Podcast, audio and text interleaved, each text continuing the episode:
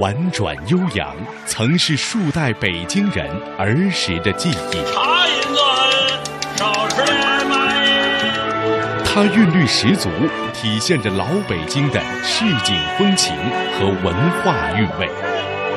它高亢回旋，穿透历史，体现出北京人骨子里的自信与从容。先有北京话这练。它的消失没落，诉说着一方城市记忆的世代传承。就是说，在我有生之年，把这个古老的东西传承下去。魅力中国，老北京叫卖，留住老北京的声音。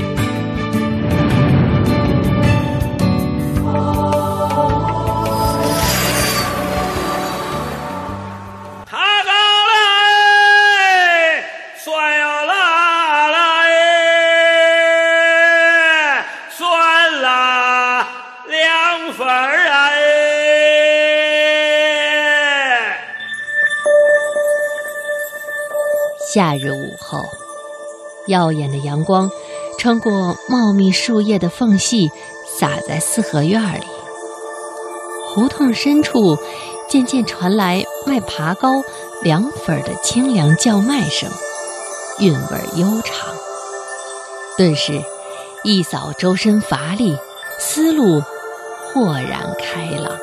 这是北京文化人王开岭先生在他的《天上的那件事儿》一书中，关于一个多世纪前老北京文人生活的真实描述。安静的年代，无论串胡同还是伫立庭院，只要稍留神，耳朵里就会飘入他们。在前门大街，在天坛，在王府井，在那些老北京人的记忆深处，常有一种声音在耳畔回响，那就是一声声的叫卖。哎，大糖葫芦哎，大糖葫芦哎，康串儿哎，小朋友，康串儿，大糖葫芦平平常常的生活，琐琐碎碎的事情，北京人就是这样过了一辈又一辈。北京城有达官贵人，也有普通百姓，有奢华的皇宫御苑，也有世俗的市井风情。在前门大街，在天坛，在王府井，在那些老北京人的记忆深处，常有一种声音在耳畔回响，那就是一声声的叫卖。他高来，算要拉来，算了两份儿啊。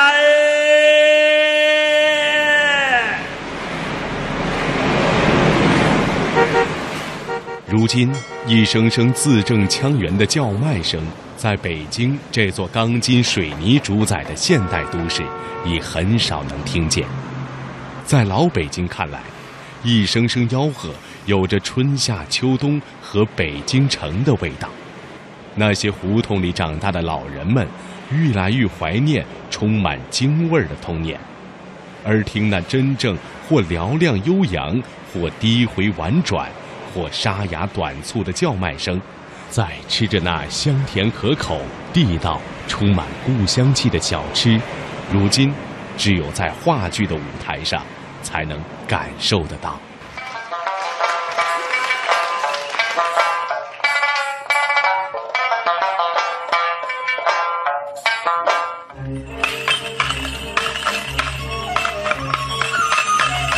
大傻羊。打牛骨板一来来到了大茶馆，这个大茶馆是老裕泰。这是已经八十多岁高龄的表演艺术家蓝天野在二零一二年参加一档电视节目时讲到的关于老北京叫卖的故事。自一九五八年开始，他就与于世之、郑融、黄宗洛等老一辈艺术家们。在老舍先生编著的《茶馆》中出演角色，一演就是三十四年。到一九九二年告别演出时，一共演出了三百七十四场。一九九九年，胡存新、梁冠华、杨立新等人艺年轻一代又将茶馆接了过来。新版茶馆接力，使这部戏的演出场次超过了六百场，成为中国目前演出场次最多的话剧之一。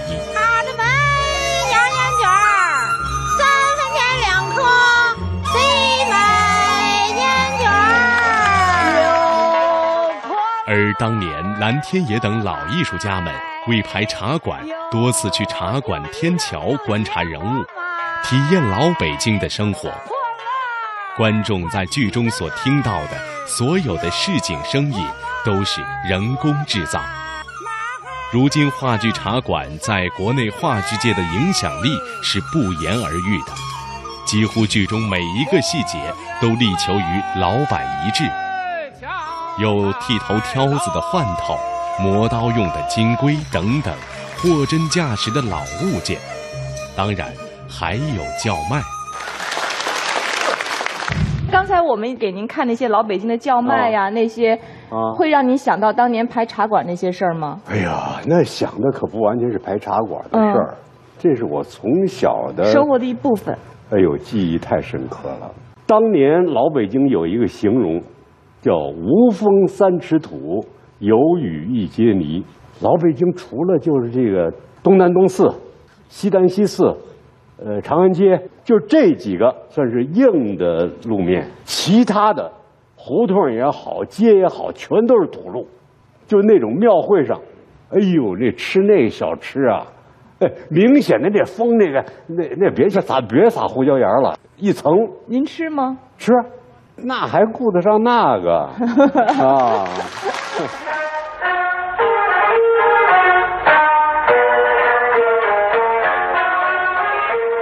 如今大家走在街上，经常能听到各商家在扩音器中播放的宣传词、广告语，有些地方是一遍遍的重复，声音还都不小。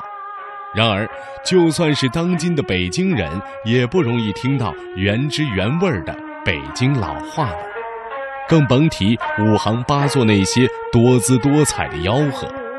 而在过去，商贩们都是沿街叫卖和吆喝来招揽生意。我们家是满族人，在齐，因为那个年代啊，吃皇粮。我小的时候，我奶奶带着讲话的人叫崔艳民，目前老北京叫卖仅有的几个传承人之一。皇家的仓库。作为一名地道的老北京，今年他已经年过八旬。老人告诉我们，由于那时家境破落，从十岁开始，他开始做小买卖，一声声叫卖也是从那时开始学的。皇帝朝代灭亡了以后啊。我们也就失败了，在这个生活方面啊，就破落了。破落以后怎么办？那家里人口又多，我爷爷、我奶奶，我们这个好几个弟兄，好几个，所以呢，就是说，嗯，以什么为生呢？那个社会啊，北京啊，它是一个瓮城，是吧？住了路了，干了旗，没有外援生，这里边的人呢，没有生活来源。老人说。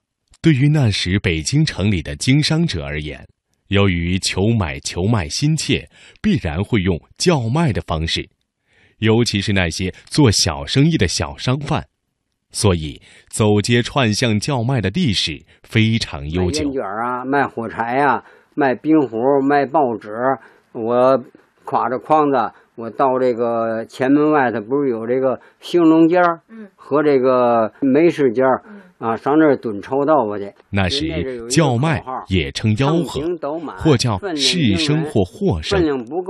就北京来讲，那京味儿、京韵、悠长悦耳、抑扬顿挫的叫卖声由来已久，而且形成了独特的风格，成了京味文化的重要组成部分。在那方面呢，就是我就挎着筐啊，解这儿出来以后，奔东打木厂，出东大门厂奔花市，由花市到东口铁路路半儿，有铁路弯奔杨市口小小小小市口，再转回来进哈德门，就是崇文门呐，那阵叫哈德门。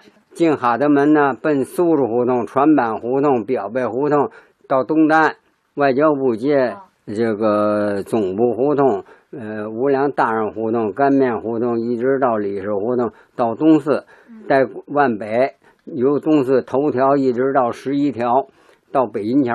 到时候我再奔东直门，转这一圈呢，我家就在东直门外头住。嗯。呃，所以这点东西呢，基本上卖完了。旧时北京小胡同多，离大街远，且那时交通不便，一切消费用品，包括食用修配，几乎无不取之于串街小贩。因此，住在北京的人与街头小贩已结下了不解之缘，成为生活中不可缺少的一部分。在那个社会啊，城里头没有机关单位、工厂，一切都没有。所以就是说，在咱们这个北京城里边呢，这个城圈里边啊，这叫北京城城市人；你一出城啊，就叫乡下人。所以它的分分的很明确。崔业民老人说：“过去北京城的小商小贩为了养家糊口，在激烈的竞争中凸显自己的优势，开始尝试把类似说唱糅合在叫卖当中。这吆喝本身应该算得上是广告的雏形。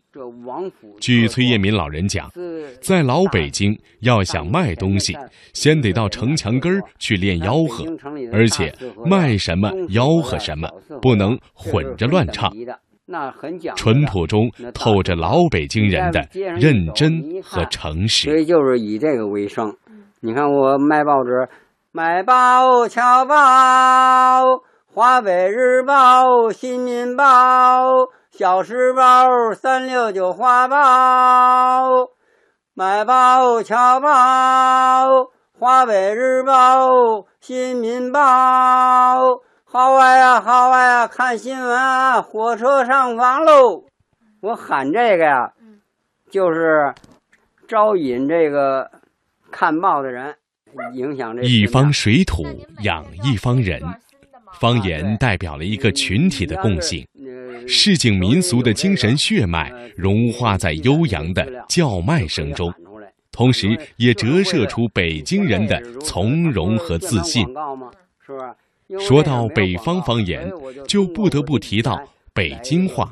在侯宝林和郭启儒的相声《北京话》中，关于北京话的描述就惟妙惟肖。先由北京话这儿练。北京话可别说那老北京话，什么是，你颠儿了，嗯，杀鸭子了，啊，就比如说一个吃吧，哦，一个吃的就很多名词，啊，这搁个馒头，你把它吃了，这不就得了吗？很多名词形容，啊，吃了，还有什么名词？你把它参了，参了，参原来是文言的，啊，哎，可搁在这儿它算土语，哦，这这算两用的，你把它啃了，哦，你把它开了，开了。还有你把它捋了，嗨！正因为北京话的惟妙惟肖，一些老北京的叫卖者吆喝出来就字正腔圆、有韵有辙。而且老北京叫卖还作为一项民俗，在二零零七年被列入了第二批北京市级非物质文化遗产名录。市井民俗并不意味着随便。叫卖的用词用气都讲究，小小的一个叫卖，其中也有大学问。音为标准音的普通话，比如说到北京有这么句话：“嗯，九腔十八调，松绳翘扁担。”好听啊！冬景天卖青菜的，嗨，挑着一个扁担，前后箩筐十几样青菜，一口气吆喝出来，跟唱歌似的，就那么好听吗？好听，您给学一学。买菜了啊！哎，卖菜。香菜辣青椒哎，够送恁青菜来扁豆，切的黄瓜下冬瓜，买大海切，卖萝卜胡萝卜扁萝卜那脸儿嘞，香椿儿块儿嘞，好韭菜。如今在老北京看来，一声声吆喝更有春夏秋冬和北京城的味道。离不开当时的风俗与历史的细节，这也是老北京叫卖最鲜活的部分。爬高算儿嘞，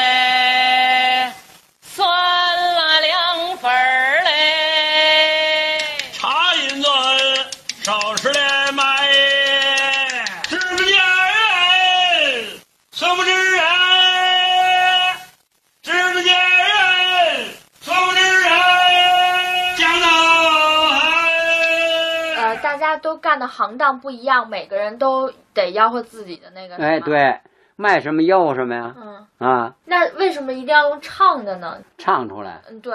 嗯，他这个就就相当于唱的意思一样。对。你比如他他这个里边的这个品种多，拉的长一些，你说吧？你说这卖菜的这个芹菜、韭菜、胡萝卜、加来。在北京人的骨子里，总是透着那么一股自信，一股慢条斯理的从容。北京人的自信从容体现在叫卖中，表现为不但唱词优美抒情，而且还精致细腻。它这品种多呢，虽然卖什么吆喝什么，哎，但叫卖声中也透着细腻体贴，几句小词儿却透着精打细算的合理。既是平头小民，也要活得精致讲究，活得有味道。那你人家关着门，你也不能进人院里去，是不是？所以就在外边喊：“你来，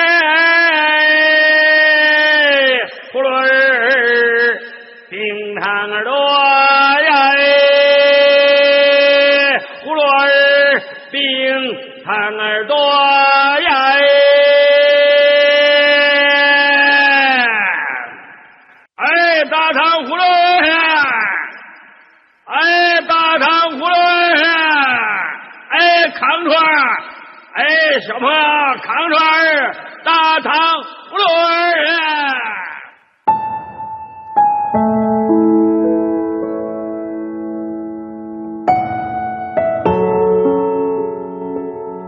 放翁的小楼一夜听春雨，深巷明朝卖杏花。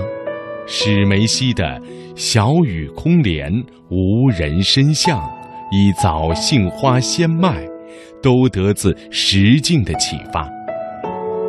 一声声叫卖，听起来清脆爽朗，悠扬跌宕。如今在老北京的胡同里，老百姓已经很难有机会再听到老北京叫卖了。已年过八旬的崔彦民老人一直在寻找传人，却一直没有找到。他想找个学生全部学会，传承他上百段的叫卖，留住老北京的声音，让老北京叫卖这一民俗文化继续传承下去。因为我今年已经八十多了，你看藏红跟张振元已经没了，啊，所以现在我可以这么来讲。八十多岁的人呢，恐怕就是我一个了。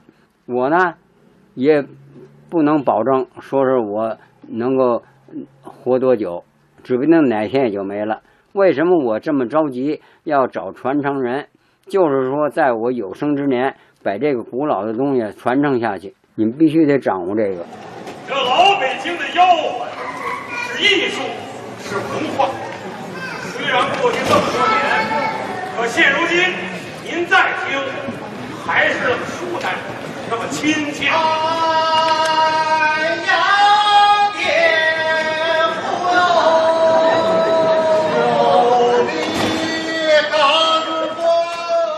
老北京叫卖是人类非物质文化遗产上的宝贵智慧和精神血脉，是穿透历史的声音。今天。